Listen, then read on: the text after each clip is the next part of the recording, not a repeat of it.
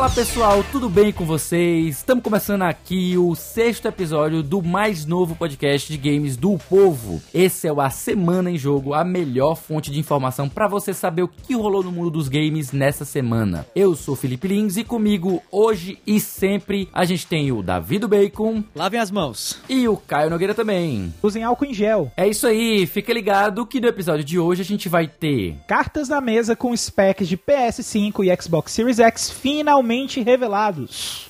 Faltou empolgação e teraflops na primeira apresentação oficial do PlayStation 5. PlayStation quer pôr medo na concorrência com rumores de exclusividade dos próximos Silent Hills e Castlevania. E a indústria dos games ganha um novo aliado que atende pelo nome de coronavírus. What? What? é, essas são as principais manchetes do programa de hoje. Mas antes de cair de cabeça nas notícias, meus caros co-hosts, o que, é que vocês acharam dessa semana que acabou de acabar? Cara, quarentena. É. Estamos em casa, gravando de casa. Primeira vez que a gente tá fazendo essa gravação aqui local, então eu acho que tá sendo uma experiência até interessante pra gente, né? Pra gente poder estar tá testando esse formato para caso aconteça um apocalipse zumbi ou, ou caia um meteoro. Enfim, eu, já já estamos no outbreak já do coronavírus, né? Finalmente atingiu o, o país. A gente vem falando aí do desse, dessa pandemia que tinha risco de acontecer já desde as últimas semanas. Acho que talvez até desde o começo aqui do, do, do A Semana em Jogo, que sempre tem alguma notícia relacionada com essas coisas de, dessa pandemia. Mas eu acho que está sendo interessante, está sendo uma experiência muito boa aqui.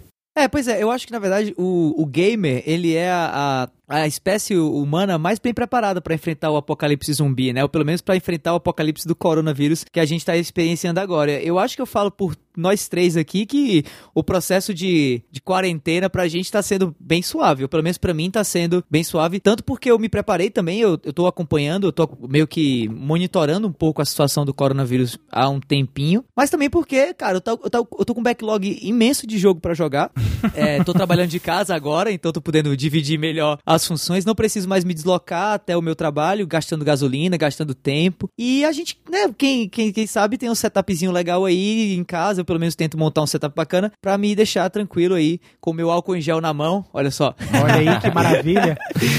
eu já tenho costume, esse costume de, de ser uma pessoa muito caseira, sempre fui, desde a adolescência eu sempre fui muito caseiro. Meu irmão gostava de jogar futebol e eu já gostava mais de ficar em casa. Então eu não tenho tanta dificuldade em ficar em casa e eu não me sinto solitário porque como eu já utilizo, tenho a, a, o hábito de ter amizades virtuais desde aquela época, então minha comunicação com os amigos sempre foi frequente, tanto em fóruns quanto em aplicativos como Telegram. Na época a gente usava MSN, Mirk, essas coisas assim. Então, eu meio que já tô acostumado com essa história de ficar muito tempo em casa. Então, eu também não tô sentindo é, muito isso. Não, não por ser gamer em si, mas por já ser uma pessoa muito de internet, sabe? Uma presença uma pessoa virtual. naturalmente caseira, né? É, sou Sem falar que você tá caseiro. quarentenado, você tá quarentenado com a mulher também, né? Então, é, ajuda. Ajuda. É, eu, eu tô quarentenado também aqui com a minha esposa e meu filho, então tá dando certo. Só meu filho que vira a casa, mas aí a gente, a gente mexe aqui, vira e mexe, a gente vai ajeitando a casa de acordo com que a bagunça vai progredindo. É isso aí. Pois então, sem mais delongas, vamos lá cair de cabeças no primeiro bloco.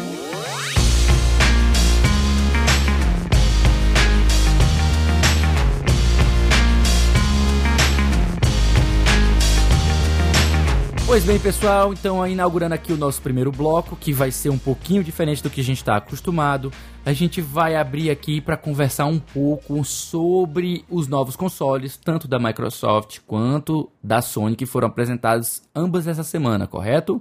Exatamente. O Xbox foi apresentado dia 16 e enquanto o PlayStation 5 foi apresentado pelo Mark Cerny, né, na, agora dia 18. Vamos lá, eu vou, trouxe aqui uma matéria do Gianluca Del Cielo Lavaro, direto da Voxel, Xbox Series X, mais detalhes técnicos e especificações revelados. Vou fazer uma leitura aqui, um pedacinho, até um, um pouco resumido para a gente não se estender muito. Hoje, dia 16, o editor-chefe do Xbox Wire, Will Tuttle, postou mais informações sobre o Xbox Series X, dizendo que a equipe está determinada em, abre aspas, em entregar o Xbox mais poderoso de todos, fecha aspas. Confira todos os detalhes a seguir. A gente tem uma série de especificações técnicas como a CPU, GPU, tamanho da matriz, o processador, memória, largura de banda, algumas informações informações muito técnicas que não, não cabe a gente entrar tanto em detalhes aqui. Depois a gente faz um, um destaque de algumas coisas que são as mais prementes, as coisas mais importantes, mas por enquanto vamos nos ater aqui só essa informação básica, certo? Seguindo aqui na notícia, mas como definir o poder do novo console que tem lançamento previsto para o fim do ano? Turtle explica que a maioria dos gamers querem 60 FPS com alta fidelidade visual e entrada precisa e responsiva. Fazendo aqui novamente um quote dele, uma citação, abre aspas, os desenvolvedores criaram soluções criativas como escala de resolução dinâmica para manter a alta qualidade de imagem sem comprometer a taxa de quadros, mas isso foi feito para solucionar as limitações e restrições do hardware da geração atual. Isto está prestes a mudar com o Xbox Series X. E aí a gente também puxa aqui um pouco da, da notícia da Voxel também, do Vinícius Munhoz, um abraço pro Vinícius Munhoz, sigo ele no, no Twitter e ele me segue de volta. olha, olha, aí, aí rapaz. Você pai te notou, cara. Você pai me notou, velho.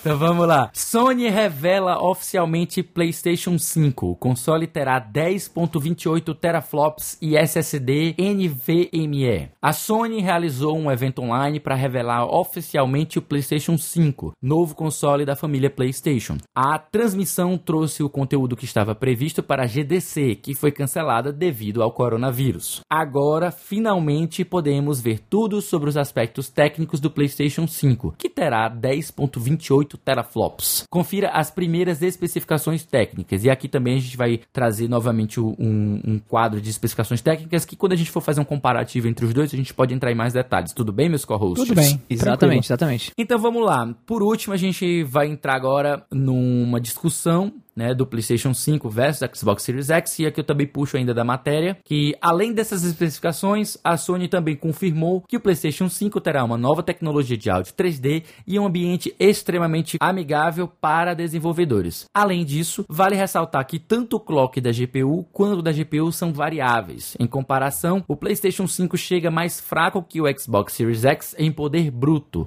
já que tem 10.28 teraflops comparado com os 12.1 teraflops do console da Microsoft.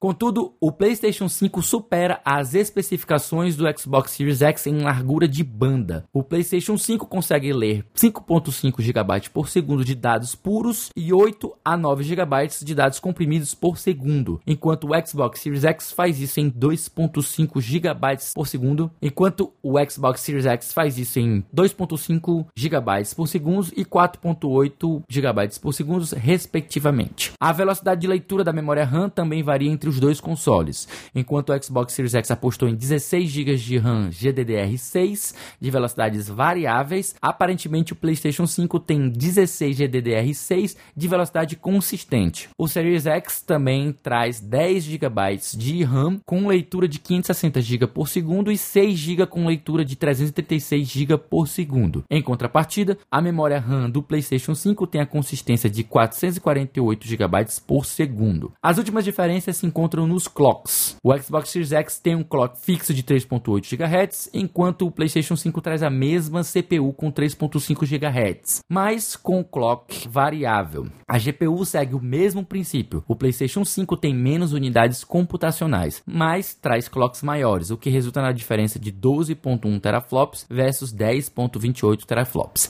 É um monte de flops, é um monte de clock, é muito de número. RAM, de DDR, é muito é número. chato pra cacete. Muita letra. e, e realmente a impressão que as pessoas tiveram foi de que a conferência da Sony, conferência não, né? A apresentação do Mark Cerny sobre a arquitetura foi extremamente maçante, Eu até mesmo dormi, inadequada. Eu dormi, eu pesquei três vezes. Também, Então, aí- três vezes. Eu, eu peço aí aos meus co-hosts para nos abrilhantar com vossas opiniões sobre o que acharam da apresentação do Xbox Series X, né, que foi feita por meio de não só de uma apresentação do Xbox Wire, mas também em parceria com um grande youtuber, né, especialista em, em tech, né, que foi feito junto à comunidade. E diferença comparando com a Sony, que preferiu dar a versão da GDC, né, que seria dada de palestra a pessoas que são mais técnicas, né, e teve aí meio que essa dispar qualidade de recepção do público. O que, que vocês acharam disso? E também o que, que vocês acharam do PlayStation 5 versus Xbox Series X? Cara, assim, vamos falar primeiro da, da conferência, vamos começar ao contrário, falar um pouquinho da conferência ou da apresentação oficial da Sony. Eu Perfeito. particularmente achei um porre, assim, achei o, o- o pior que a Sony poderia ter feito foi colocar o Mark Cerny, que é um cara muito bem versado, inclusive, eu adoro ouvir as falas do Mark Cerny, mas colocar ele para ser o porta-voz do primeiro contato real entre o público e a, a Sony para falar de PlayStation 5, né? Ele próprio mencionou na, na apresentação que o último contato que eles tinham tido com o público oficialmente sobre o PlayStation 5 foi uma matéria da Wired de alguns meses atrás, em que exatamente o Cerny é para que quem não sabe, o Mark Cerny ele é o, o arquiteto, digamos assim, por trás do PlayStation é, 4, é também o arquiteto por trás do PlayStation 5, ele é o cara que pensa toda a parte de hardware em consonância com software e tal. Ele é o sei lá, Arquiteto ele é, o, Bam Bam Bam. a é, ele é o arquiteto Bambam, ele é a mistura É, do, do. Johnny Ive com o Steve Jobs, assim, ele pensa no hardware e pensa no software ao mesmo tempo, assim, pra Sony, né? E Ele é um cara muito inteligente, um cara brilhante e tal, é- é- é- respira é, o mundo dos games e tudo, mas é um, é um cara que não é, digamos assim, a melhor pessoa pra conversar sobre PlayStation 5 como porta-voz da, da, da- Sony num primeiro contato. Então, nessa é, entrevista que ele deu à revista Wired, ele já trouxe grande parte dos detalhes técnicos que foram reforçados, ressaltados nessa apresentação oficial, né? E muita gente lá atrás, quando essa entrevista da Wired aconteceu, é, elogiou muito a postura da Sony por estar já trazendo a parte chata no começo, né? Informando assim a, a imprensa que vai ficar indo atrás dessas coisas, aquilo que não importa tanto pro gamer. E muito se pensava que, ok, dito isso, nenhuma apresentação futura vai trazer esses aspectos técnicos. Então tinha muita gente, inclusive, do lado do PlayStation, lado entre aspas, assim, mas muita gente que estava esperando a Sony se pronunciar sobre o PlayStation 5, zombando um pouquinho do Xbox, porque o Xbox estava perdendo muito tempo mostrando recentemente os specs, né? As funcionalidades, os recursos do Xbox Series X. E aí vai, vai a Sony e simplesmente triplica a- o mumbo jumbo, triplica o falatório blá blá blá técnico, né? E faz isso ainda da maneira mais chata possível, inclusive com o que parecia uma plateia meio fake, né? Não, Porque mas era. sabia. Eu acho que era, cartolina, é. cara. Era- eu tenho certeza que aquele É, pessoal era era papelão. algumas pessoas ali. Tinha uma pessoa se movendo na esquerda na apresentação, É, e a mas a, a maioria, os outros, é, eles deviam ser papelão. Acho que Pois por é, conta do coronavírus não tinha como ele fazer uma plateia de gente de verdade. Não, acho que eles tentaram- Então, Então eles não fizeram, bota plateia. Eles, eles fizeram um mock-up. Eles fizeram um Não, mock-up, Eles tentaram, sabe, cara? na verdade, eu acho que eles isso. tentaram simular o que seria a apresentação da GTC, né? Eles... É, não, É, pelo- exatamente. Pra quê? Pra quê? É, né? acho Pra que quê? minha- é, Acho que o ponto que eu ia chegar é esse. É pra que que eles quiseram fazer isso? Eu preferiria, como se faz hoje na grande maioria dos casos, a voz do Mark Cerny, editada, bonitinho, gráficos aparecendo, mostrando Isso. e tudo mais. Ah, é verdade, seria uma coisa interessante mesmo. Pelo amor de Deus, assim. Então, a, a apresentação foi morosa pra não dizer outras coisas, assim. Do jeito o mais elogioso que eu posso dizer é que foi muito, muito, muito morosa, né? Mas falando do que foi trazido nessa apresentação e puxando já um comparativo com o Xbox Series X e com o PlayStation 5, cara, eu não achei que a Sony tá trazendo nessa apresentação um console abaixo ou acima do Xbox. O que eu gostei mais de ver nessa apresentação, para além dos próprios é, vieses técnicos que o, o Felipe agora acabou de falar e tal, e, e, sinceramente é muito chato para muita gente ficar ouvindo tanto número Aham. que não significa tanta coisa e tal, é perceber que a filosofia da Sony com relação ao PlayStation 5, ela tá de certo modo diferente da filosofia da Microsoft com o Xbox Series X, o que me interessa muito, porque a gente re- realmente pode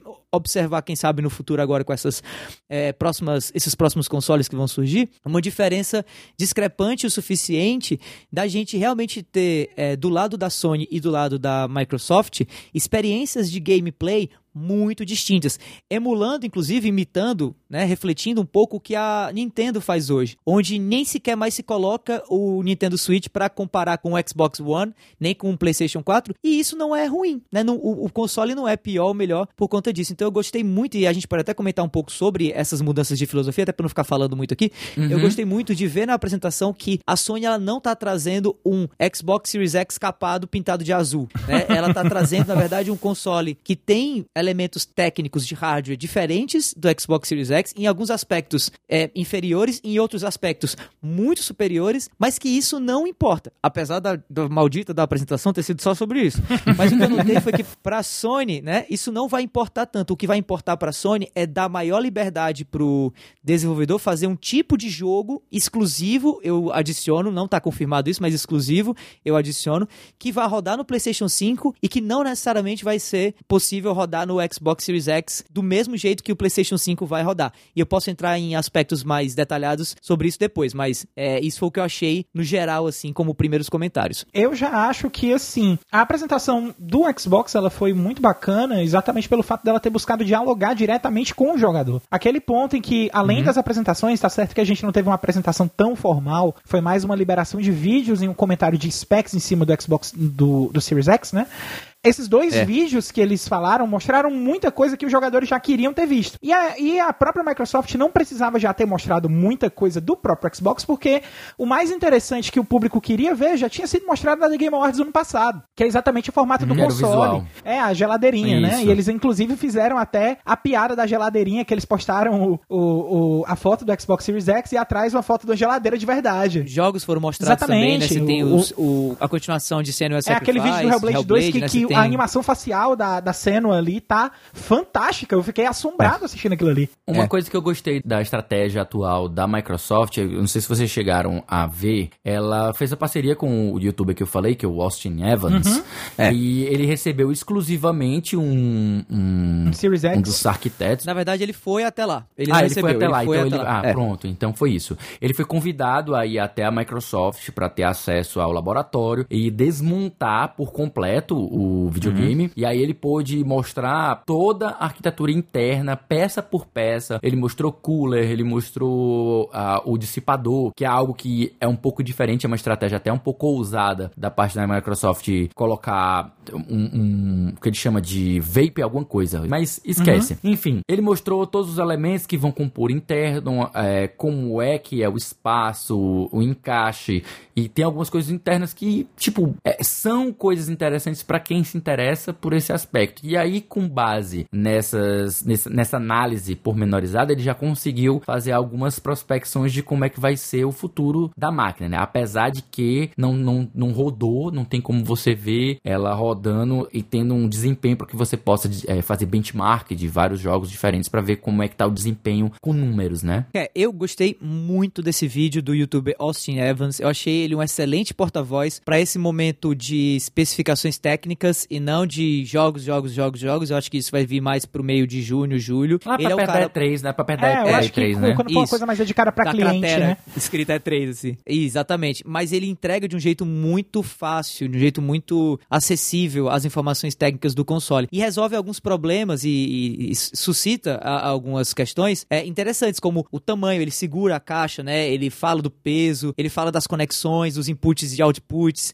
ele abre e mostra né, o cooler e tal. E eu acho que essa deveria ter sido a maneira correta da Sony de fazer a mesma coisa. Agora, nada disso de fato importa, no fim das contas, porque o que interessa de fato são os jogos e como os jogos vão rodar, tá? Inclusive, depois eu tenho até uma, uma, uma pontinha de novidade sobre isso. Mas, é, e em relação a essa questão dos jogos, a própria Microsoft já saiu na frente novamente, apesar de estar falando de questões técnicas, trazendo um, uma demonstração em um dos vídeos dela do, da diferença que vai haver entre jogos que vão rodar tanto no Series X quanto no Xbox One X em relação ao tempo de loading, que inclusive é uma das coisas que a Sony está meio que contando vantagem em relação ao, ao, PS5. Então eu gostei muito, foi exibido um vídeo do jogo State of Decay 2, em que é demonstrado o quão rápido o State of Decay 2 roda no Xbox Series X, no tempo de carregamento. Do jogo é muito rápido, não chega a ser instantâneo, mas é muito rápido, enquanto no Xbox One X normal, não no Series X, o tempo de carregamento é bem mais devagar, chega a ser inclusive ridículo o tempo que passa para a pessoa carregar o jogo, enquanto a pessoa no Series X está quase morrendo por um, por um zumbi que tá matando ela, assim. E eu acho que isso deveria ter sido algo que a Sony, pelo menos dessa apresentação, onde ela fala tanto sobre o PlayStation 5, deveria ter demonstrado algum tipo de exemplo, de demo, que mostre as maravilhas que, esse, que essa velocidade de banda do SSD deles, ou que essa engine de som que eles estão criando aí e tal, vai realmente dar pro gamer em termos de melhoria ou de diversidade de experiências de, de gameplay, sabe? E isso foi o que me deixou mais embasbacado do quanto a Sony tá tapada em relação a isso e o quanto a Microsoft tá fazendo um trabalho corretíssimo de gerar hype ao redor do Xbox Series X. Aproveitando esse link que o, o Davi deixou pra gente poder comentar a respeito das coisas da Sony, né? A, já a palestra da Sony, ao contrário dessa do Xbox que teve essa questão desses vídeos e essas coisas, eu corroboro muito com o que o Davi disse, que pelo menos eles poderiam ter deixado a coisa não tão técnica e um pouco mais é, agradável pro consumidor final, pro jogador, mostrando algumas coisas desses vídeos. Essa estratégia que a Xbox definiu para poder fazer na apresentação do Series X, pra mim ela é perfeita, porque ela mostra, ela deixa muito claro a, a diferença de capacidade de uma geração para outra, usando uma coisa prática e uma coisa que o jogador quer ver, que é jogo rodando no videogame e o tempo que isso vai tomar, né? No caso,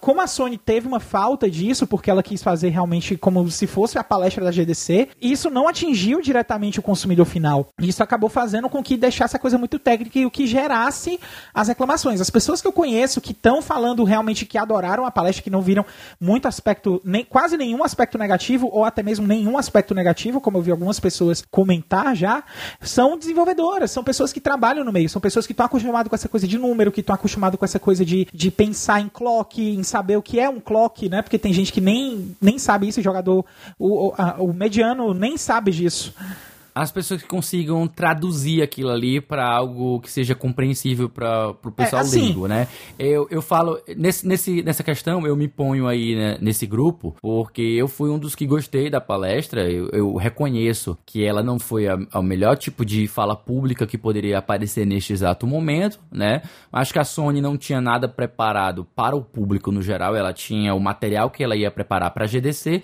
e resolveu não descartar, né, o que deu a entender, fazer fazendo essa apresentação com o Mike Cerny. E aí, na minha opinião, não é algo não, não foi algo ruim, mas eu concordo que muita gente estava esperando alguma coisa mais palpável para as massas, de uma maneira assim um pouco. Não, não, não de maneira arrogante, mas algo que permitisse às pessoas que não entendem tanto dessas coisas traduzirem e compreenderem o que, que vai ser, né? Então, realmente foi 50 minutos de falatório, com muita informação técnica, com poucos. Os slides eles eram, eram mínimos, né? Os slides eles se focavam muito mais em mostrar como era uma visão esquematizada de algo muito próximo de uma aula de física. É, é verdade. Então, quem não tem nenhum tipo de conhecimento disso, assim, ficou assim, é, pode crer Parecia é... piada. Eu tava esperando a hora que o Crash Bandicoot aparecer assim atrás ele falar, ah, piadinha! E aí ia começar um trailer fudido do próximo. Do próximo ou Mas, o Neck, olha, o Neck ia aparecer justo... e ia esmagar o Mike Cerny, assim, sabe? Ah, ia ser Neck 3. Explodiu TNT, aquelas caixas de TNT atrás dele. Agora, para ser justo, eu acho que, na minha opinião, o anúncio foi feito de forma correta, as pessoas que esperaram algo a mais. Eles disseram no dia anterior que no dia posterior haveria, às 9 horas da manhã, uma apresentação do, com o, o arquiteto líder, né, o, o senior, faz, explicando, fazendo uma deep dive, né, como eles chamam, dentro da arquitetura do videogame. Tá passando pano! Tá passando pano tô aí! mesmo. Mas eu tô mesmo. Pano. Eu, eu sou, eu quero ser justo tanto com a Microsoft quanto com a Sony nesse quesito, então, tipo assim, é, quem tava esperando algo mas acho que realmente não prestou muita atenção no é, anúncio Deixa eu só fazer mais um comentário. É, hum. Essa expectativa do fã ela foi gerada exatamente porque a Sony não tem dado espaço para o consumidor final receber o que ele quer. A comunicação da Sony tá tão ruim que o pessoal, quando viu uma comunicação, ó, vai ter coisa do PlayStation 5, o pessoal, vale, meu Deus do céu, é agora, Já é agora que a gente vai saber as coisas, a gente é. vai saber tudo, é agora que a Microsoft vai começar a tomar um comeback da Sony. E não foi. E e nisso eu culpo a Sony. Aí eu e nisso eu culpo a Sony. Porque ela é. tá deixando o, o, fã na expectativa. Ela não tá atendendo ao que o fã quer saber do videogame. E, e, isso é um problema pra Sony, porque quando ela faz um tipo de conferência, que ela anuncia uma transmissão do tipo de conferência que iria pra uma GDC da vida, que é uma coisa extremamente técnica e é uma coisa legal de saber, porque de qualquer forma gera notícia, faz as comparações, acaba chegando pro consumidor final de uma certa forma que até palatável para ele, ela faz uma apresentação que o consumidor final vai assistir e sente que é uma coisa chata. Agora, pra gente fechar um pouco mais sobre esse assunto, até a gente é, falar menos sobre a apresentação e a gente entrar de fato no que foi apresentado no conteúdo, eu queria só fazer aqui um, um resumão do que é mais importante, daquilo que a gente precisa traduzir, né? Eu vou dar aqui minha contribuição do que como a gente consegue traduzir essa, essa nova geração, especialmente por conta do que foi apresentado nas duas apresentações. A grande novidade que eu diria dessa nova geração é especificamente a velocidade, certo? A velocidade de acesso, em especial, ao material. Quando a gente fala de SSD, as pessoas já pulam logo para pensar na coisa mais óbvia, que é a, o, o loading time, né? Mas eu vou deixar bem claro que um SSD ele não se traduz somente em loading times mais rápidos. Como ele é o acesso direto aos dados dos jogos, aos assets, às coisas que o jogo vai utilizar, como por exemplo as texturas, material de som, a carregar mapas é, on the go, tipo aquelas, aquelas texture pop-in que a gente tem, que são um pouco incômodas, que a primeira aparece uma, a imagem meio chapada e depois ela vai ganhando definição das texturas. Isso é algo que está muito ligada com o acesso desses dados. Então, o que as duas máquinas hoje equipadas com SSD elas vão oferecer, que as texturas elas vão carregar mais rápido, você vai ter open worlds que eles carregam mais rápido, que tem menos tempo de transição, você consegue carregar mais material, mais um, porções maiores desse open world e que isso é algo muito positivo. Então não vamos diminuir a só loading time. A gente tem outras coisas também que são quality of life que a gente lembra quando a gente carrega jogos, quando a gente baixa jogos ou também patches de atualização, a gente tem aquele tempo que a gente fica perdendo esperando as instalações, que muitas vezes elas são bem longas para instalar no HDD. E com SSD, essas instalações vão ser muito mais rápidas, vão ser muito mais instantâneas. Então é algo que vai fazer uma diferença. Como disse o CERN, é game changer. Não precisa. Ou tem outro, tem outro no aspecto. Caso, no caso mais da PlayStation, tá? Do, é bom deixar claro de ambos. que dá... Eu vou deixar mais bem claro que é de ambos. Agora eu vou mostrar algo que vai ser mais exclusivo do PlayStation, que é algo que vai ser dele. É. Essas coisas que eu falei, elas vão se aplicar a ambos, porque ambos vão usar SSD. E até na velocidade menor que a do Xbox, que é 2.20, 2.4, alguma coisa, 2.4, se não me engano. 2.4, isso. 2.4 GB já é uma velocidade muito superior à atual geração. Então vocês Sim. já podem esperar algo muito melhor do que a atual geração em relação a essas, essas características que eu falei. Mas no principalmente caso- loading time. Mas Loading principalmente loading time. Principalmente, mas também tem a questão do streaming, dos open worlds que vão carregar mais rápido, as texturas, tudo isso faz com que a gente tenha uma melhor experiência geral, né? E até Certo. que permita que os desenvolvedores eles criem open worlds maiores. Eles podem criar coisas maiores, podem criar coisas com espaço de, de drawing distance até maior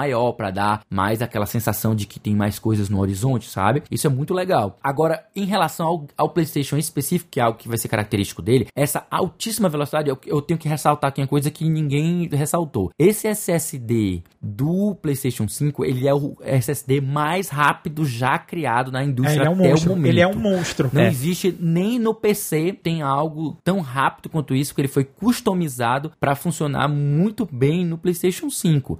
E É dentro future de proof total. é feature proof total. E como é uma coisa que é já otimizada para arquitetura do console, é uma coisa que vai ser algo especificamente dele. E aí é que entra uma coisa que o Davi falou no começo, de que provavelmente os jogos que serão exclusivos vão se beneficiar disso muito mais do que os jogos que são ports, porque eles vão precisar ter o mesmo tipo de design, de, de filosofia de design, para funcionar no Xbox e no PlayStation 5 e até mesmo no PC. E aí nesse ponto eu concordo que alguns jogos que vão ser exclusivos, eles vão funcionar de uma maneira muito mais otimizada, até mesmo fazendo uso dessas características que eu apresentei. Até tem uma que é específica dele, de que é algo que só vai funcionar no PlayStation 5, é que a, você não precisa mais ter tanta RAM. Vocês perceberam que a gente não aumentou muito mais. É, já tem. O preço de RAM hoje em dia seria acessível a ponto de ter 32 tranquilamente. Exatamente. Você poderia ter 32, você poderia ter 64, mas por que, que a gente não tem tanto? Ninguém tá pensando nisso. Anteriormente,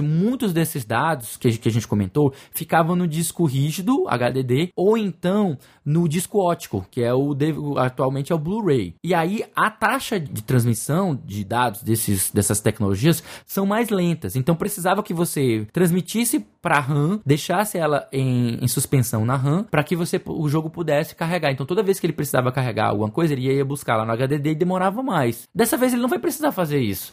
O SSD vai fazer isso de maneira muito mais rápida.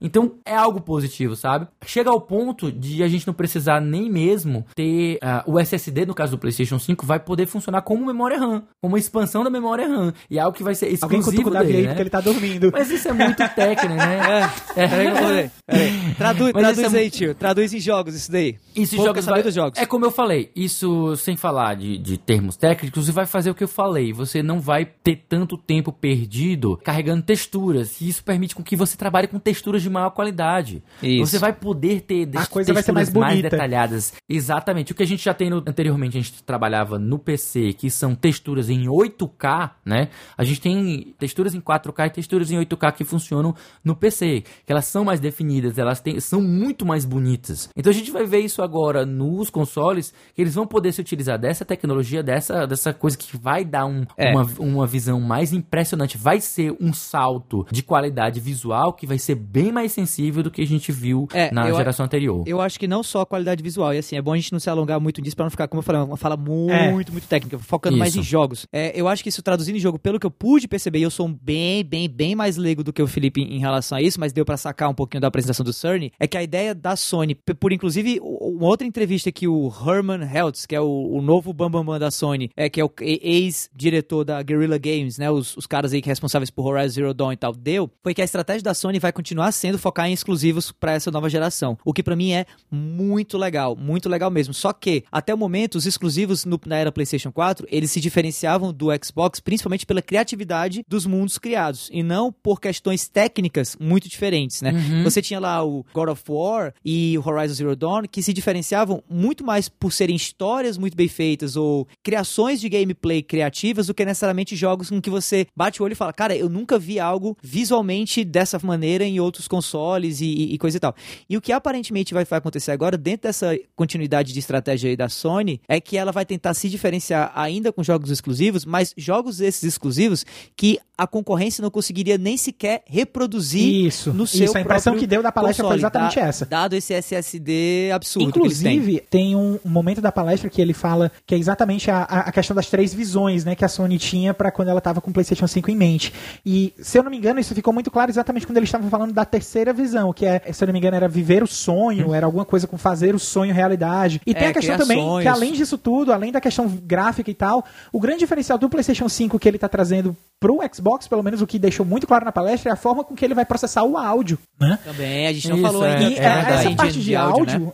Essa parte de áudio, a forma que ele tá fazendo, aquela questão de- da ambientação 3D, aqueles gráficos que ele mostrou de mostrar o, como é que o, o- o jogador fazia pra ouvir o áudio e tal, e fez era a, bem confuso e ele também. não só É, mostrou também. como é que o PlayStation 5 vai fazer o áudio, mas como é que é o histórico do, do, do jogador percebendo o áudio dentro do jogo, desde o, o primórdio dos consoles até a forma que o PlayStation 5 estava pensando em fazer isso. Eu creio que a, a, a questão da imersão no mundo é, é o grande diferencial que a Sony está querendo trazer. Aliado com o que o Davi disse, é aliar o roteiro bem escrito, é aliar a- as experiências de jogos, de, de, de marcas que a Sony tem, que já são marcas que são famosas por serem coisas muito bem feitas, como é o caso do God of War, como é o caso do Last of Us, que são universos que te tragam para dentro dele.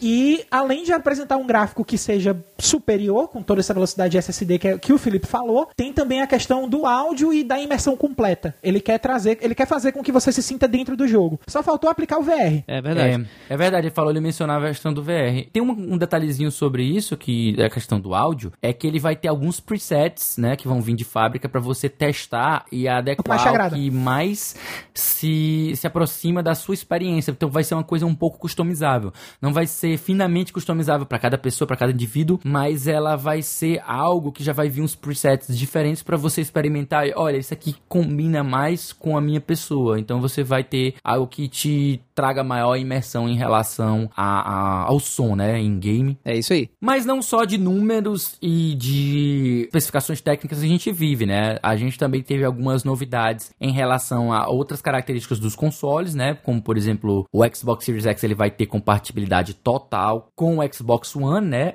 Além de oferecer, conforme o Xbox One ofereceu, a retrocompatibilidade com o Xbox 360 e até mesmo com o Xbox original, né? Aquele primeirão de sempre. É uma manobra aí muito bacana por parte da Microsoft em relação a essa tecnologia, essa característica que muita gente pede, né? Mas a gente não teve a mesma sorte em relação ao PlayStation 5, É, correto? o PlayStation 5 ele vai Isso. fazer alguns jogos exclusivos do PlayStation 4 a um primeiro momento, se eu não me engano, são 100 principais, eles já tinham soltado esse número. E depois, de acordo com que o tempo for evoluindo, é que eles vão colocar mais jogos exclusivos dentro. Mas a, a um primeiro momento são só 100 jogos e só 100 jogos de PlayStation 4. Ainda tem um mistério pra saber como é que vai ser jogado coisas do PlayStation 3 pra trás. Ainda não se sabe. É, inclusive não foi nem mencionado nada desse tipo na apresentação, assim. Pois o PlayStation é. 3 só foi mencionado quando falou-se da engine, né, de áudio e só. Não- não- como elemento de eh, retrocompatibilidade, eu não não me surpreenderia se o PlayStation 5 não tivesse suporte para PlayStation, para retrocompatibilidade no PlayStation 3. Eu acho que o processador Cell e tal, ele continua dando dor de cabeça à Sony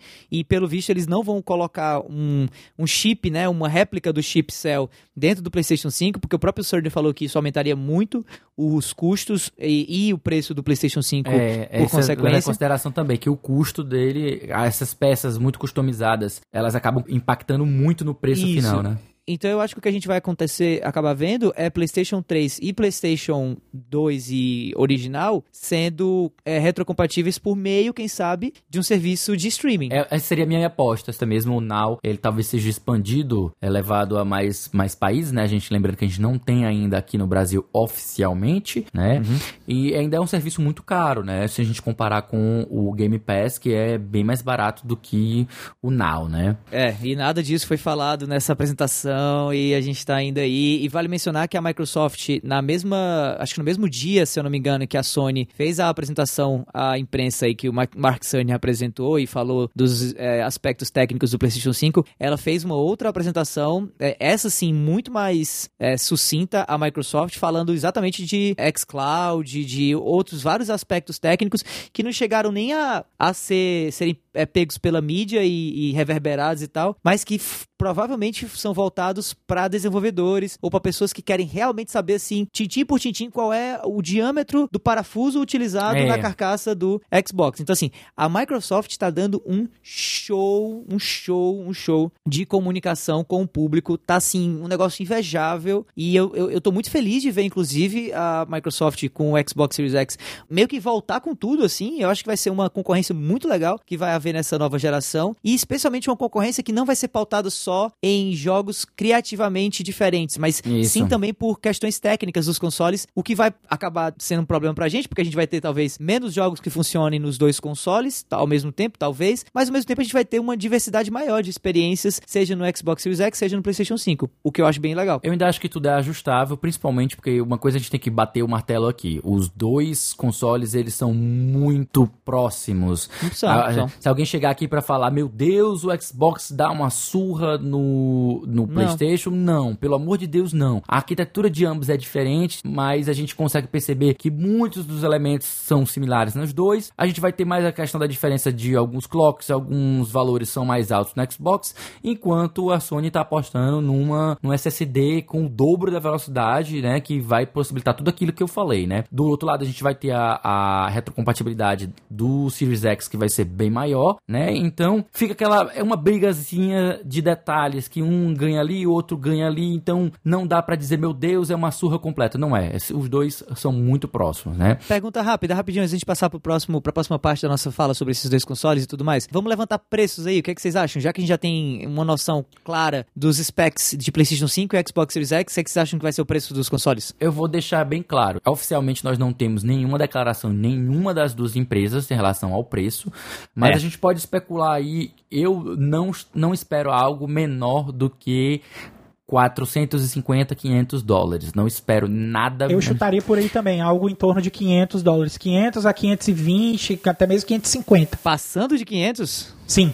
Capaz, assim, Urra. é capaz, mas eu não esperaria por isso, porque a gente teve o lançamento do PlayStation 3, que foi lançado a 600 dólares, né? Não, e naquela é. época, é, 600 dólares era mais caro do que é hoje, né? Hoje já deu uma desvalorizada, mas a gente tem alguns reports, como tem a, a Bloomberg, é, noticiou que a Sony tá tendo dificuldade em reduzir o preço de, de custo. Já tem gente falando que tá custando 450 dólares Pra o fazer. custo de produção. Então, eles não, se eles forem vender a 450, eles estão vendendo a preço de custo. Então, é uma estratégia que, que eles podem fazer inicialmente para depois ganhar com os jogos com os serviços. É algo que pode ser feito. Eu não acredito que eles vão vender com prejuízo por fazer a 400 dólares, mas pode ser que venha acontecer, já aconteceu no passado, né, principalmente com o PlayStation 3, e a gente não sabe aí exatamente bater o martelo de quanto é que vai custar. Eu acho que não menos de 400 dólares a gente pode esperar, não menos do que isso, de jeito nenhum. Então vai, a- mas acho que vai orbitar entre 450 a 500 dólares. É, eu acho quase impossível passar de 500 dólares. Eu acho que seria um tiro no pé absurdo. Só acreditaria nisso por conta da, da vacilada que a, que a Sony tá fazendo agora na comunicação dela, mas aí seria olhar pra comunicação e achar que a galera do, do preço é, tem a mesma falta de noção do pessoal da Uhum. comunicação, que eu acho que não acontece, não é bem assim. Então eu acho quase impossível passar de 500. Agora, eu iria muito no que o Felipe falou, entre 450 e 500.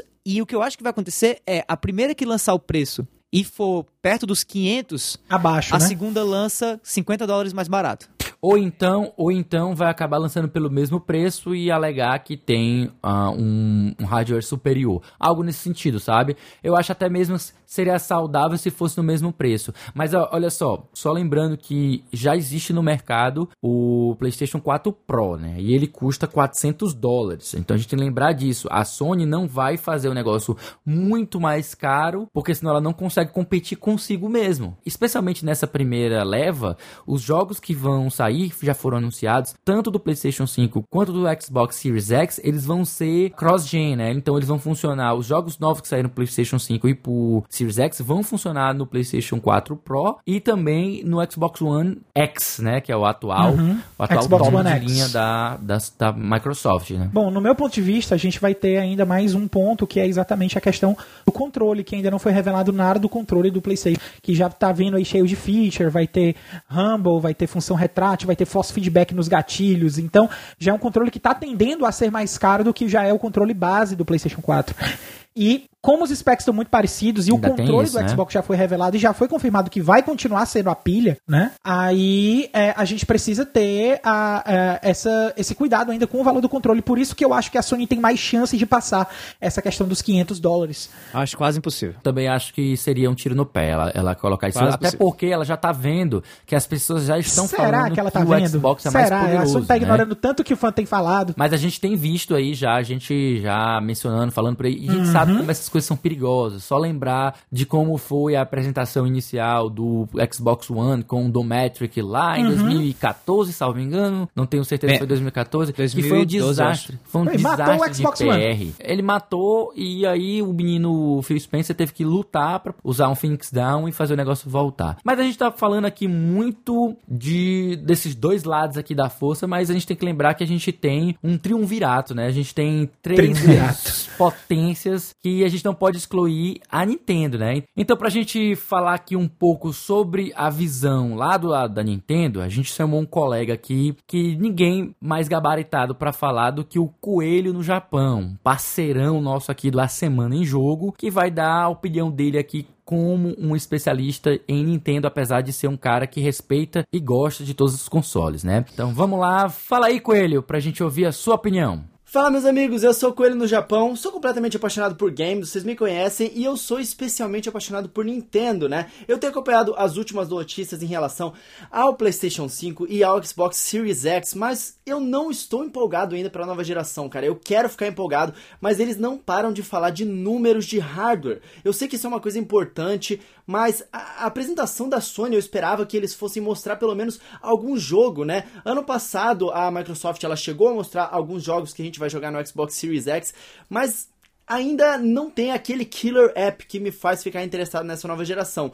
Em compensação, do outro lado, a gente tem o Nintendo Switch com Animal Crossing agora chegando, eles a, prestes a anunciar aí uma nova Nintendo Direct. A gente sabe que tem grandes jogos para vir esse ano como Bayonetta 3. A gente sabe que eles estão preparando aí o Breath of the Wild 2. Eu acredito muito no Mario Odyssey 2. E tem aí no caminho o Metroid Prime 4. Então, isso todos são grandes promessas de jogos que me empolgam muito, que vão empolgar muitas pessoas. Enquanto isso, a nova geração ainda tá devendo essa parte pra gente. Eu tô muito empolgado pra E3, apesar dela ter sido cancelada. Eu imagino que aquele ali, aquela época, vai ser o momento onde a gente vai ficar sabendo em massa mesmo dos jogos que a gente vai jogar nessa nova geração. Aí sim eu vou me empolgar. Mas por enquanto, eu tô aqui com o meu Nintendo Switch felizão com as coisas que ele tem aqui para apresentar para mim. Mas uma coisa que eu acho muito legal é em relação a algumas funcionalidades que os outros consoles já mostraram pra gente. Por exemplo, no Xbox Series X, eles estão com aquela funcionalidade de suspender os jogos. Isso é uma coisa maravilhosa. Quem tem o Nintendo Switch sabe o quão conveniente é você apertar ali o botão de sleep, deixar para fazer qualquer coisa. Você pode estar no meio do loading do jogo se você quiser. Depois você volta exatamente no momento aonde você estava. Isso é muito conveniente e dentro do Xbox Series X você fazer isso com vários jogos, eu tenho certeza que vai aumentar bastante a conveniência de uma forma que a gente vai sentir falta se a gente voltar para os consoles antigos. A mesma coisa no PlayStation 5 é em relação ao loading. A gente provavelmente vai voltar àquela era onde a gente não tinha praticamente loading de jogos, né? A gente já viu isso acontecer em alguns jogos nessa geração que fizeram muita diferença. Por exemplo, o próprio God of War 4. A gente quase não vê sequências de loading dentro daquele jogo. No Zelda Breath of the Wild, a gente vê loading quando a gente entra ou sai de um shrine mas fora isso, o mundo inteiro aberto para você. E isso, de fato, coloca a gente muito mais dentro da experiência dos jogos. Eu acho que essa vai ser a grande coisa que eu quero ver sendo aplicada de fato nos jogos da nova geração. Mas por enquanto, como a gente não tem nada disso, eu não sei. Outra coisa que eu acho muito legal, o Xbox Series X, por exemplo, ele vai ter retrocompatibilidade total, cara. Isso para um jogador de Nintendo que estava acostumado nas últimas gerações a ter retrocompatibilidade, é uma coisa que faz muita falta no Nintendo Switch, ainda mais com a falta de um Virtual Console e até no Nintendo Switch Online a gente só tem alguns jogos de Nintendinho e Super Nintendo, mas a gente ainda não tem o Nintendo 64. Até hoje não temos mais a retrocompatibilidade com o Wii U que a gente tinha, né, na época do Wii. E eu tive lá o meu PlayStation 3, joguei bastante, mas eu não tive o Xbox 360, eu não tive o Xbox One. Tem vários jogos que me interessam dessas plataformas que eu podendo pegar o Xbox Series X que é o que eu acho que eu vou acabar fazendo, até porque ele parece que ainda vai ser mais poderoso do que o PlayStation 5 e isso pode ser que dê mais possibilidades. Vai ser uma coisa que eu vou aproveitar muito para jogar os jogos que eu perdi das outras gerações. Isso tudo muito bonito, muito legal, e essas coisas que eu te falei são literalmente as coisas que eles apresentaram que a gente já sabe a aplicação que elas têm hoje em dia. Fora isso, são só números, blips e blops e essas coisas não significam nada para um gamer que quer saber o que, que é que ele vai estar jogando. E é por isso que eu ainda não me empolguei aí com essa essa nova geração. Tô mais empolgado aí com o que a Nintendo tem para apresentar pra gente aí nos próximos meses. Mais uma vez, muito obrigado por terem me convidado. Eu adoro participar aqui com vocês. A gente se vê lá no Twitter e lá no Instagram, arroba Rodrigo Coelho C, ou lá no meu canal, Coelho no Japão. É isso aí, meus queridos. Muito obrigado pelo convite. Gosto muito de vocês e a gente se vê. Valeu!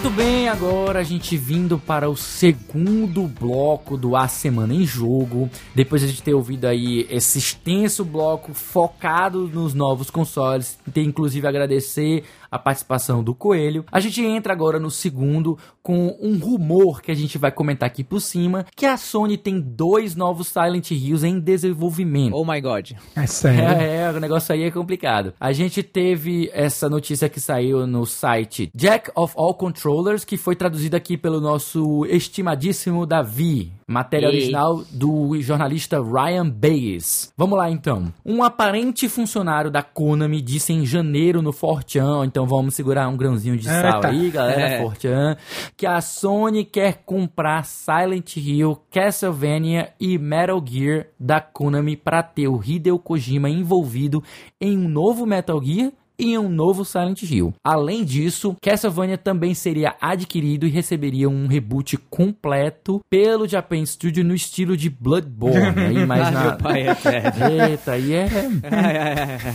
Segura esse coração aí, né? É, ui. Estas informações estão alinhadas com as informações reportadas recentemente, agora em março, pelo site Rely on Horror e posteriormente verificadas pelos jornalistas do Rely e do Jack of All Controllers também, né? Então a gente vê aqui um follow-up que é a notícia original lá do Rely on Horror, do Rourke Keegan, e também foi traduzida pelo Davi, que fontes confiáveis afirmam que Masahiro Ito, criador de criaturas para os quatro primeiros títulos da série, está realmente trabalhando em um jogo de Silent Hill, como anteriormente especulado. Essas mesmas fontes nomeiam a Sony como a força motriz por trás da recuperação da mesma. Keiichiro Toyama, diretor e escritor do Silent Hill original de 1999, e Akira Yamaoka, compositor da maioria da franquia, também estão retornando ao lado de Masahiro Ito. O trio vai liderar uma reinicialização suave, o soft reboot, né, como a gente Isso. conhece, da série Silent Hill, possivelmente apenas chamado de Silent Hill. A Sony do Japão, né, que é a CIE Japan Studio, que possivelmente inclui membros da equipe do Project Sirens, o grupo por trás de Silent Blood Curse para o PlayStation 3, estará por trás de seu desenvolvimento em alguma capacidade. Por fim, o segundo título do Silent Hill mencionado em rumores anteriores ainda está sendo elaborado no momento, mas parece que pode ser muito bem o que a gente conheceu outrora como Silent Hills, o famoso título que foi cancelado do Hideo Kojima, com também o Norman Reedus e o Guilherme Del Toro, diretor famosíssimo aí de cinema. A Sony estaria trabalhando para reatar o relacionamento entre a Kojima Productions e a Konami, a fim de ressuscitar o jogo devido à quantidade de novidades e devido à demanda contínua por ele cinco anos após o seu cancelamento. E aí, meus Yes. amigos, eu sei que nós não devemos pirar tanto Pirar sobre e- rumores, e, né? e especular tanto em cima de rumores, né? Mas o que, que vocês acham aqui? Uma nota rápida, o que, que vocês pensam sobre Cara, esse rumor? Eu vou pirar, eu vou pirar, eu vou pirar, tá? Eu vou pirar porque às vezes as coisas acontecem no mercado assim. é, esses rumores eles são lançados em fortinhas da vida e tal. E as empresas que querem colocar isso em prática ou que vão, que são as responsáveis, vão ficar, ficam de olho nesses rumores, no desenvolvimento desses rumores, né? Foi assim, por exemplo, que a gente teve o, o nosso queridão aí, Henry Cavill, virando o ah, protagonista da bruxeiro. série Rivia. The Witcher, né? O bruxeiro, bruxeiro. né? O, o nosso Geralt de Rivia, né? Então eu acho que se houver de fato um hype ao redor desse rumor e a Sony tiver interesse em se diferenciar ainda mais da Microsoft, o que eu acho que ela está tentando fazer agora com títulos exclusivos, proprietários da marca e que depois possivelmente podem ir para o PC e coisa e tal, eu acho que Silent Hill e Castlevania poderiam ser dois títulos assim arrasadores para Sony trazer logo no começo do lançamento, né, do primeiro ano de vida do PlayStation 5 como exclusivos desse novo console dos caras. Eu sinceramente acho que seria muito legal e a gente vê sinais para isso, né? Há de fato uma certa é, amicabilidade entre empresas do Japão e a Sony e a Konami são longas amigas aí de, de, de projetos parceiras, anteriores e parceiras de exclusividade em tempos anteriores e tal. O Kojima acabou de lançar o seu Death Stranding, que agora tá ganhando uma versão para PC, é, publicada pelo pessoal da 505 Games também e tal, e que é também um parceiro da Sony. E eu acho que existe uma, uma confluência, existe assim, todo um, todo um, um- uma noção, uma relação entre Castlevania, Silent Hills e o PlayStation, né? De anos atrás. né? Você pega, por exemplo, o Castlevania mais clássico, o Symphony of the Night? isso, o Symphony of the Night, que saiu no PlayStation, né? E foi, na verdade, um dos principais títulos do PlayStation 1, sem falar Metal Gear Solid. Então, assim, você tem toda uma história que poderia ser trazida novamente à tona pra fechar e a gente poder ter esses jogos exclusivos pro console da Sony. Claro, é tudo possibilidade, é tudo especulação, mas se isso for verdade, Boa sorte. Xbox.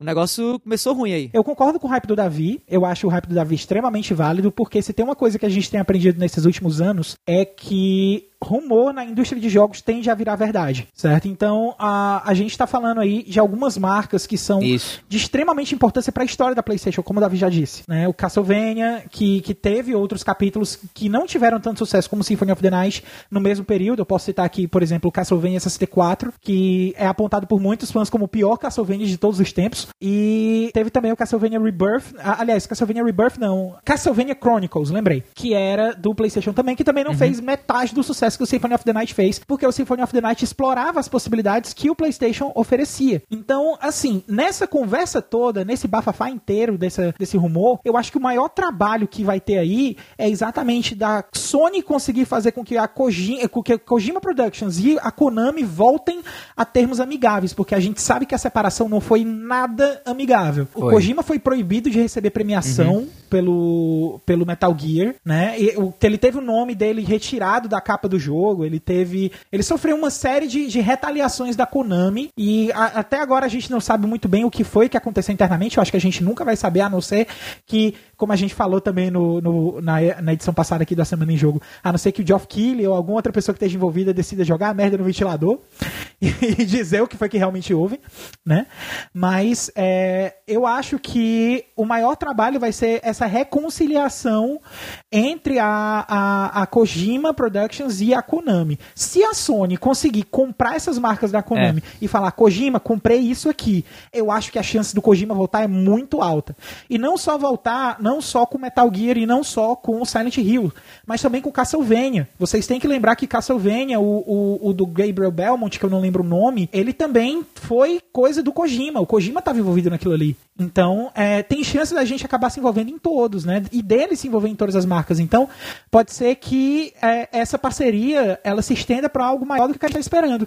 Então, É isso aí. eu acho a argumentação de vocês extremamente lógica, extremamente fundamentada, mas a gente tem que lembrar de um aspecto muito importante. Querer comprar é um sonho molhado. Todo mundo quer comprar, todo mundo espera poder comprar algo. Agora, a Konami querer vender Aí já é outra história. A gente não tem nenhuma notícia nesse sentido. E enquanto não houver algo pra confirmar, eu me mantenho ainda no meu hype contido. Anos e anos de decepções e frustrações já me ensinaram a controlar o meu hype. Desculpa aqui ser o cínico. Mas enfim, falando de reconciliação e falando de aliados. Sabe quem ganhou um novo aliado agora? Que a gente não Quem? poderia esperar por os videogames. Eles ganharam um novo aliado, cara. Notícia bem what the fuck aqui, bem diferentona. Foi trazida pelo Vinícius Parábola do meu PlayStation, em que diz a manchete: Coronavírus faz uso de videogames aumentar 75% conforme Verizon.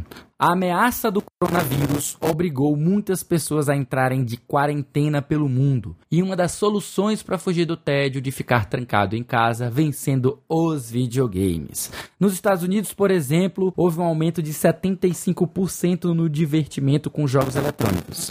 A informação veio da Verizon, uma multinacional de telecomunicações.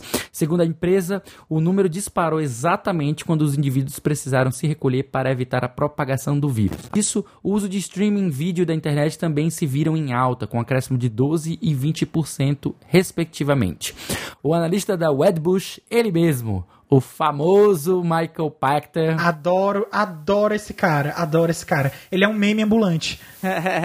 segundo ele, as atividades caseiras estão em alta e, por conta disso, o valor das ações das publishers se manteve estável, mesmo com a situação ruim do mercado. Essa não é a primeira vez, né, na verdade, que a gente tem situações em que o mundo está em crise e os videogames estão lá de boa na lagoa. O que, que vocês acham sobre essa notícia, no mínimo inusitada, meus queridos? Bem, eu acho que a gente já tinha visto esse comportamento acontecer quando o coronavírus estava pegando pra valer no começo lá na China, né? Eu acho que a gente tinha, não sei se a gente chegou a veicular essa notícia aqui no- na semana em jogo, eu tenho essa impressão que a gente chegou, que era exatamente dos videogames sendo usados para as pessoas manterem A contato. gente falou, a gente falou, acho que nos Né? primeiros episódios. Isso, isso, isso. Então já era uma coisa que a gente poderia esperar que fosse acontecer com a gente também, né? Eu só acho que além do, do- do- dos videogames estarem em alta, eu acho que toda nova mídia está em alta nesse momento, né? A internet por si só, esse acréscimo de 12 e 20% que a internet está recebendo aí, ela se refere a não só aos videogames, mas também ao formato que as pessoas estão usando para consumir a mídia nova hoje em dia, como é o caso de gravar podcast, que é exatamente o que a gente está fazendo agora, como é o caso de assistir vídeo no YouTube, como é o caso de ler livros digitais, como é o caso de assistir um filme por streaming, enfim. A utilização da internet, essa demanda, é, a, a tendência natural é de que isso aumente, né? Já com, com essa situação. Agora, eu acho que é, é meio, é meio que esperado, porém. A gente precisa ter um certo cuidado, porque a gente não sabe até que ponto de infraestrutura a internet do mundo está preparada para lidar com esse tipo de situação. Até agora estamos todos bem, né? Graças a Deus, está tudo parecendo funcionar Isso. normal. Era ponto aí, Caio, que eu ia mencionar, assim, cara.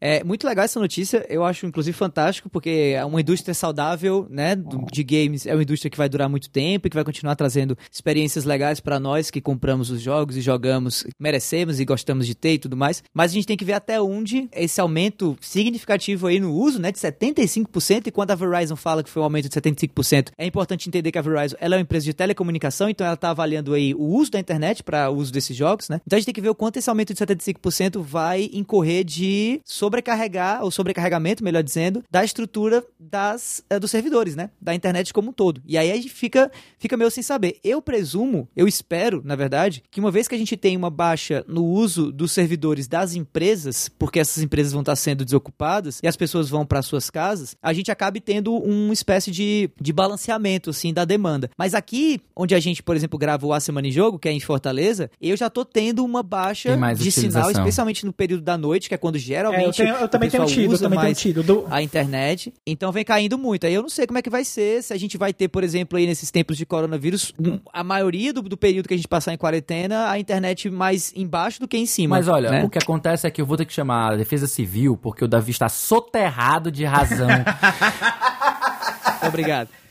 Muito Hoje de noite ele passa frio. Hoje de noite ele passa frio. Mas é, é isso mesmo, Davi. A sua análise ela foi tão acertada que é justamente o que aconteceu em notícia que foi veiculada ontem. A União Europeia já solicitou à Netflix que cancele o streaming em 4K, né, em Ultra HD, por conta do aumento absurdo da, da utilização do serviço de internet, o que faz com que a infraestrutura fique sob tensão constantemente. Isso pode gerar prejuízos ainda maiores e pode até gerar uhum. um colapso que vai fazer com que o pessoal fique sem internet, né? Tipo, é melhor reduzir o consumo, a qualidade do consumo é. e continuar consumindo do que ficar totalmente sem, né? Pois é, exatamente. Até porque a gente tem que imaginar também que não é só o, o gamer que depende da internet durante esse tempo de quarentena, Isso. né? A gente tem, por exemplo, muitos hospitais que estão se comunicando, as a gente próprias, tem muitos órgãos públicos que estão usando essa mesma internet. comunicação tradicional, a mídia é, tradicional, tem... depende não, muito da internet hoje em dia para dar mais agilidade. Internet, tem que lembrar que quando tem uma situação de guerra, a primeira coisa, principalmente uma guerra civil, a primeira coisa do que acontece é se perder as,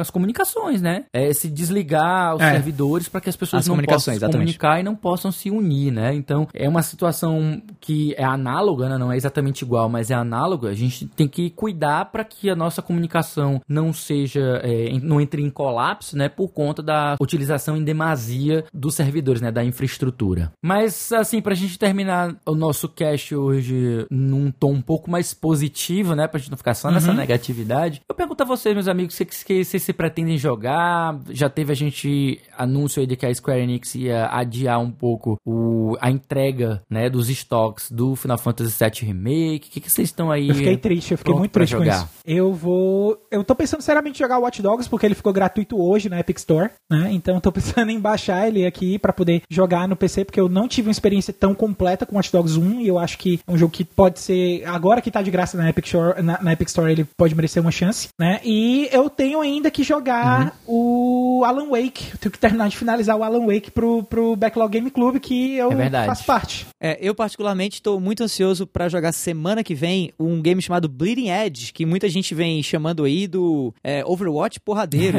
inclusive, inclusive a outra pessoa que tá mega empolgado também com esse jogo e é também um parceiro aqui do A Semana em Jogo, é o Criseba Ed, que é colaborador do Nós Nerds, é apresentador também do Xbox Drops, do Sextou Xbox, é um parceirão aí, né, da Xbox no Brasil, e que já tá aí com um convite feito pra Olha semana aí, que, que, vem, tá participando aqui do nosso A Semana em Jogo, trazendo as opiniões dele sobre Bleeding Edge, já que ele é um dos caras, assim, na, na mídia, na internet, que tá mais levantando a bandeira desse jogo, por ser, obviamente, um gamer preferencialmente de Xbox e que tá acompanhando de perto o lançamento desse exclusivo aí da, da Ninja Theory, né, Ninja Theory, se eu não me engano, né? É, Ninja, é, Theory. Ninja Theory pro console da Microsoft. Pois muito bem, a gente sabendo aí desse, dessas expectativas de vocês, vamos lá, vamos entrar na listagem dos lançamentos da semana.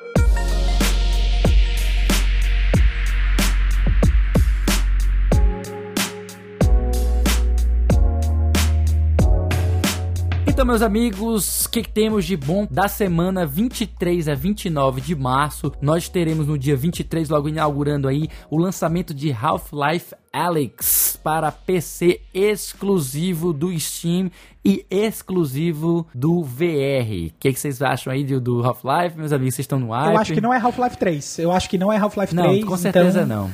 Mas também nós... Mas é legal, é legal porque é um prequel, né? Ele vai contar um pouquinho da história do que aconteceu entre o 1 e o 2. É isso aí. A gente também tem o lançamento para PC do jogo do outrora lançado para as outras plataformas, Legend of Heroes, Trails of Cold Steel 3, que sai agora também no dia 23. No dia nem seguinte, um pouco ansioso. Nem um pouco ansioso, né? No dia é. seguinte, em 24 de março, nós temos aí essa é, grande espera aí do Davi, que é o Bleeding Edge. Lembrando é. que vai sair para PC e Xbox One e já está incluso no Game Pass para quem é assinante, né? Do dia 27 de março, nós teremos One Piece Pirate Warriors 4 saindo para PS4, Xbox One, PC e Nintendo Switch. E por último, mas não menos importante, nós temos aí para o Nintendo Switch no dia 27 também o Saints Row 4 Re-Elected, que é um relançamento de um jogo que havia sido lançado já na, ainda na, na geração anterior, que é o Saints Row 4.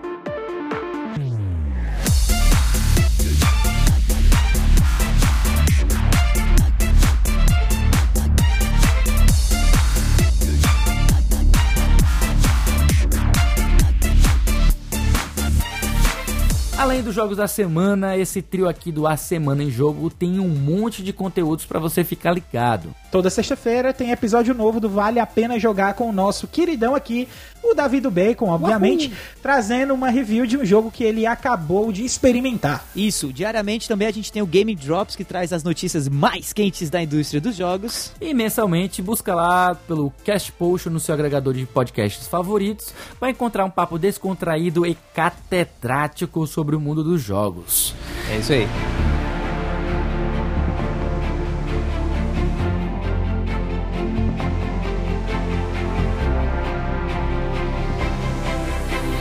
Bem, meus amigos, esse foi o sexto A Semana em Jogo. Se você ouviu até aqui, olha, muitíssimo obrigado. E se você gostou do episódio, assina o nosso feed do cast e fica ligado que semana que vem tem mais. Antes de encerrar o cast, a gente deixa aqui nosso muito obrigado ao pessoal do Voxel e também do meu PlayStation pelas matérias aqui brasileiras que a gente leu nesse episódio. Agradecer aqui também ao Davi pela tradução das notícias gringas, né? Muito obrigado, Davi. E aí, é. Tamo junto, tamo junto. E também queria agradecer, não menos importante, muito, muito obrigado ao Coelho pela participação que ele nos mandou. E para finalizar, que tal seguir a gente nas redes sociais? Eu sou Felipe, tô no arroba o Felipe Lee. Eu tô no arroba Davido Bacon. E eu tô na arroba foi o Caio no Twitter. No mais é isso, meu nome é Lee, vou ficando por aqui, do lado do Davi, e a gente se vê por aí. Fique em paz e até a próxima. Lavem as mãos. E fiquem em casa.